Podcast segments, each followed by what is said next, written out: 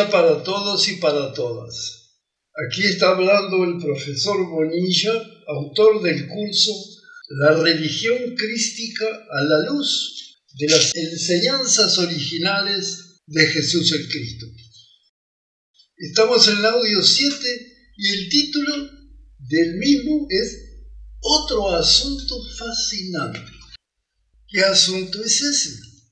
Ahora, entrando de lleno en otro asunto fascinante, la doble personalidad de Jesús y de Cristo.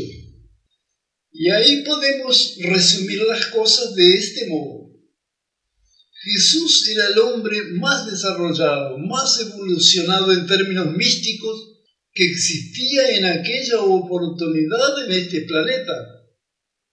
Y el tiempo era llegado la era de Pisces mostraba su aurora sobre la humanidad, el principio cósmico del amor, el Cristo, la segunda persona de la Santísima Trinidad, el Hijo, precisaba encarnar sobre la tierra, después de paciente espera para que la humanidad estuviera en condiciones de recibirlo, incluyendo un cuerpo físico capaz de resistir las altísimas frecuencias vibratorias de aquel.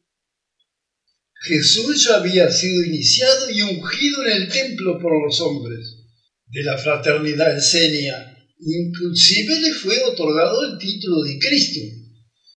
Pero esto, si bien necesario, era solo preparación, pues la verdadera iniciación no es humana y sí divina es en este momento que saltamos a los evangelios. Por ejemplo, el de Mateo. Allí se dice, y Jesús, después que fue bautizado, subió luego del agua. Y he aquí, los cielos fueron abiertos. Y vio el Espíritu de Dios que descendía como paloma y venía sobre él. Y hubo una voz en los cielos que decía, este es mi Hijo amado, en quien tengo complacencia, según Mateo 3, 16, 17.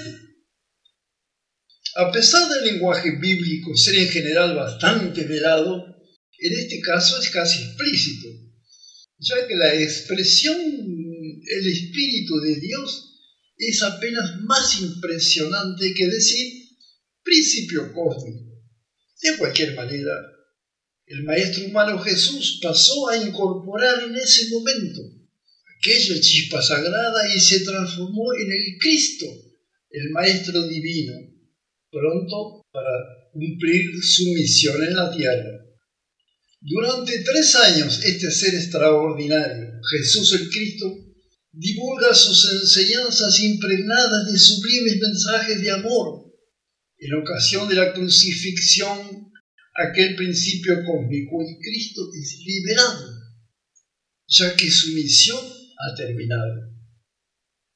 No podemos ser más explícitos ni extensos en este punto, porque en verdad en el registro de la fraternidad, la muerte, entre comillas, de Cristo aparece contada en forma totalmente diferente a la aceptada generalmente de modo que en el momento apenas nos referiremos a los versículos bíblicos. En verdad, uno de ellos es suficiente. Mas Jesús, habiendo otra vez clamado a gran voz, entregó el Espíritu cuando lo crucificaron. En primer lugar, es muy extraño que un moribundo tenga energías y capacidad pulmonar para dar un gran grito. En el segundo, la palabra espíritu.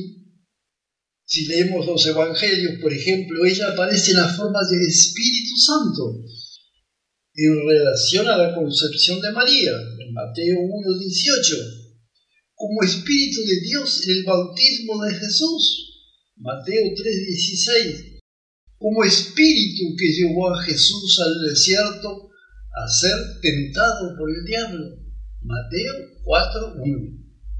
Es obvio que en ese contexto espíritu no es equivalente a fuerza vital o vida.